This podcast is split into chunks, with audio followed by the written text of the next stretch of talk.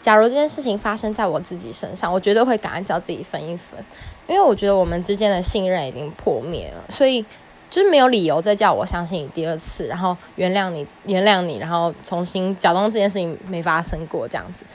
我觉得我会心存芥蒂，而且假如就算当下我可能他的道歉很真诚，然后我也心软了，假如啦，然后当下接受了。但是我觉得后来，假如他不在我身边，然后呢，我感感到没有安全感，或是我很需要他，但他不在的时候，我觉得我就会想到说，他现在在哪里？他会不会又来又又去哪了？这样，就是我觉得会变得反而变疑神疑鬼。就我不想要自己变成一个这样子的女生，就是让，就是会让人家觉得说，哦，你是怎样？你是被害妄想症吗？之类，就是我觉得这样也不好，所以。我觉得一定是想赶快分一分，但是我觉得如果今天有是已经有家庭的，可能会顾虑到很多，就没办法说分就分。